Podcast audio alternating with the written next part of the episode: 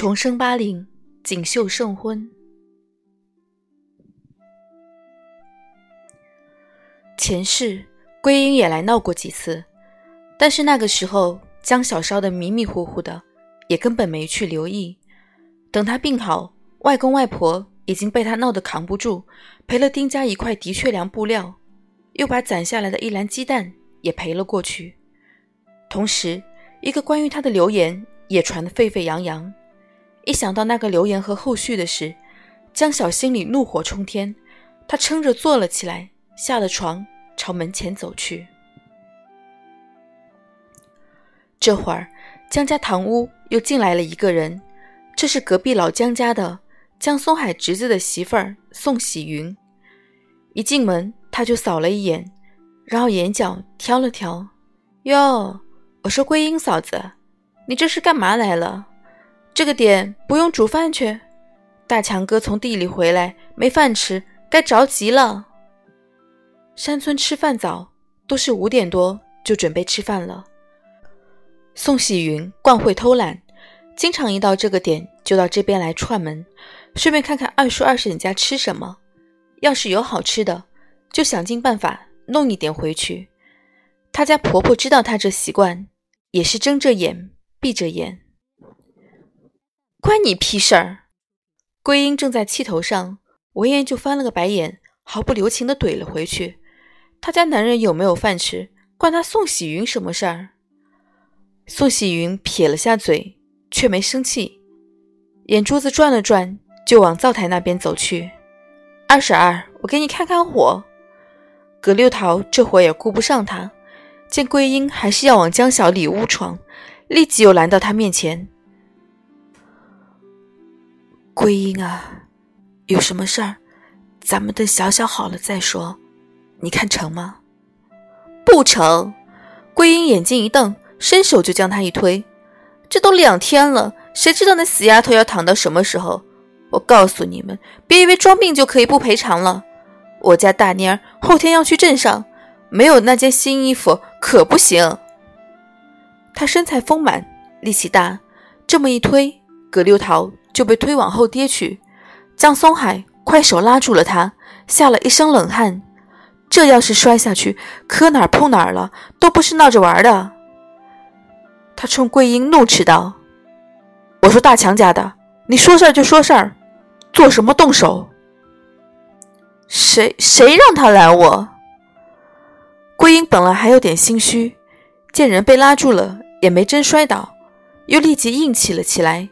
胸脯一挺，对着江松海挑衅的道：“不然你给推回去！”他又嚎叫了起来：“我要让大家伙都来看看，这江家的事有多狼心狗肺！我家大妮儿好心好意救人，衣服都被扯烂了，江家丫头还装病不赔偿。早知道就让我家大妮儿不要管了，让她给溪里的水鬼拖了去。”这最后一句话。简直是掐到了江松海的命门，他立即扬起了手，咬着牙根要扇了过去。这是诅咒他家小小淹死啊！桂英见他扬起手，立即挺胸逼近他，咄咄逼人，继续干嚎：“你还想打人是不是？今天我还只把话撂这儿了，不赔我家衣服，我跟你们没完！你要动手是不是？来呀，来呀，你打我呀！”他身形本就丰满，胸部也比较惊人，这么一挺，胸脯鼓胀胀的，几乎要送到江松海手里一样。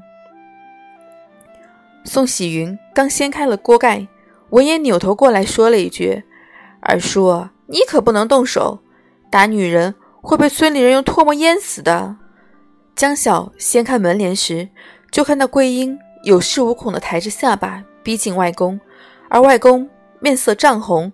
被外婆紧紧拽着，江晓眼眶一热，猛地朝桂英冲了过去，狠狠的一肩膀撞上她鼓胀胀的胸。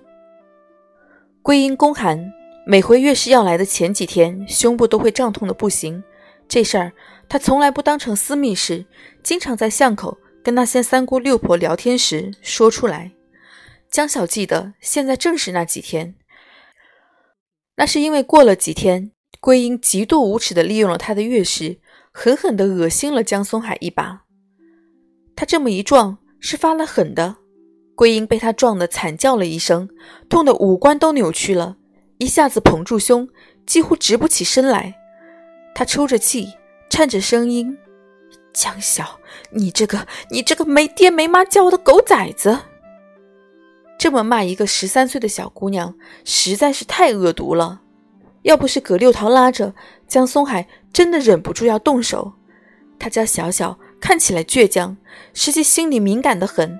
最听不得就是人家说他没爹没妈，这桂英非要往他心里戳针。江松海担心江晓听到这话要受不了，却见他抓起旁边的扫帚，再次朝桂英身上打过去。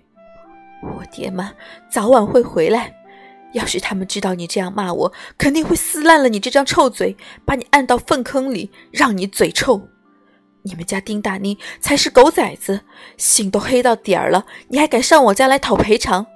我还要去告他呢。丁大妮把我推到溪里，这是蓄意谋杀。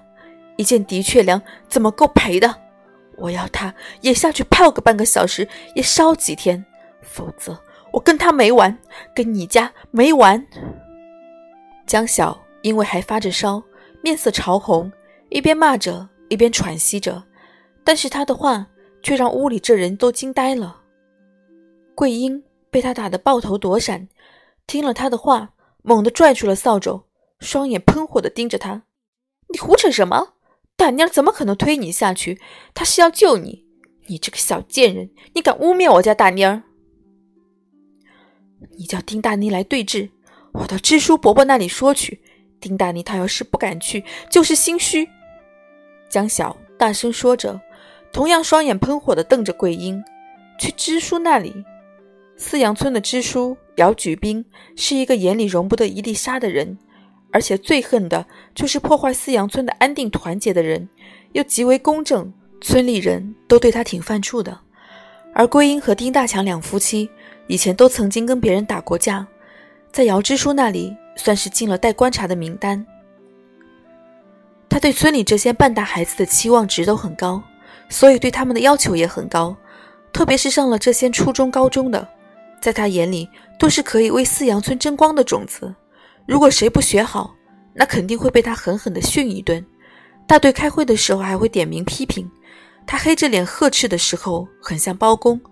所以像他们这些孩子是最怕他的，背地里都叫他姚黑子。一听到江晓说要去姚支书那里，桂花下意识就信了他三分。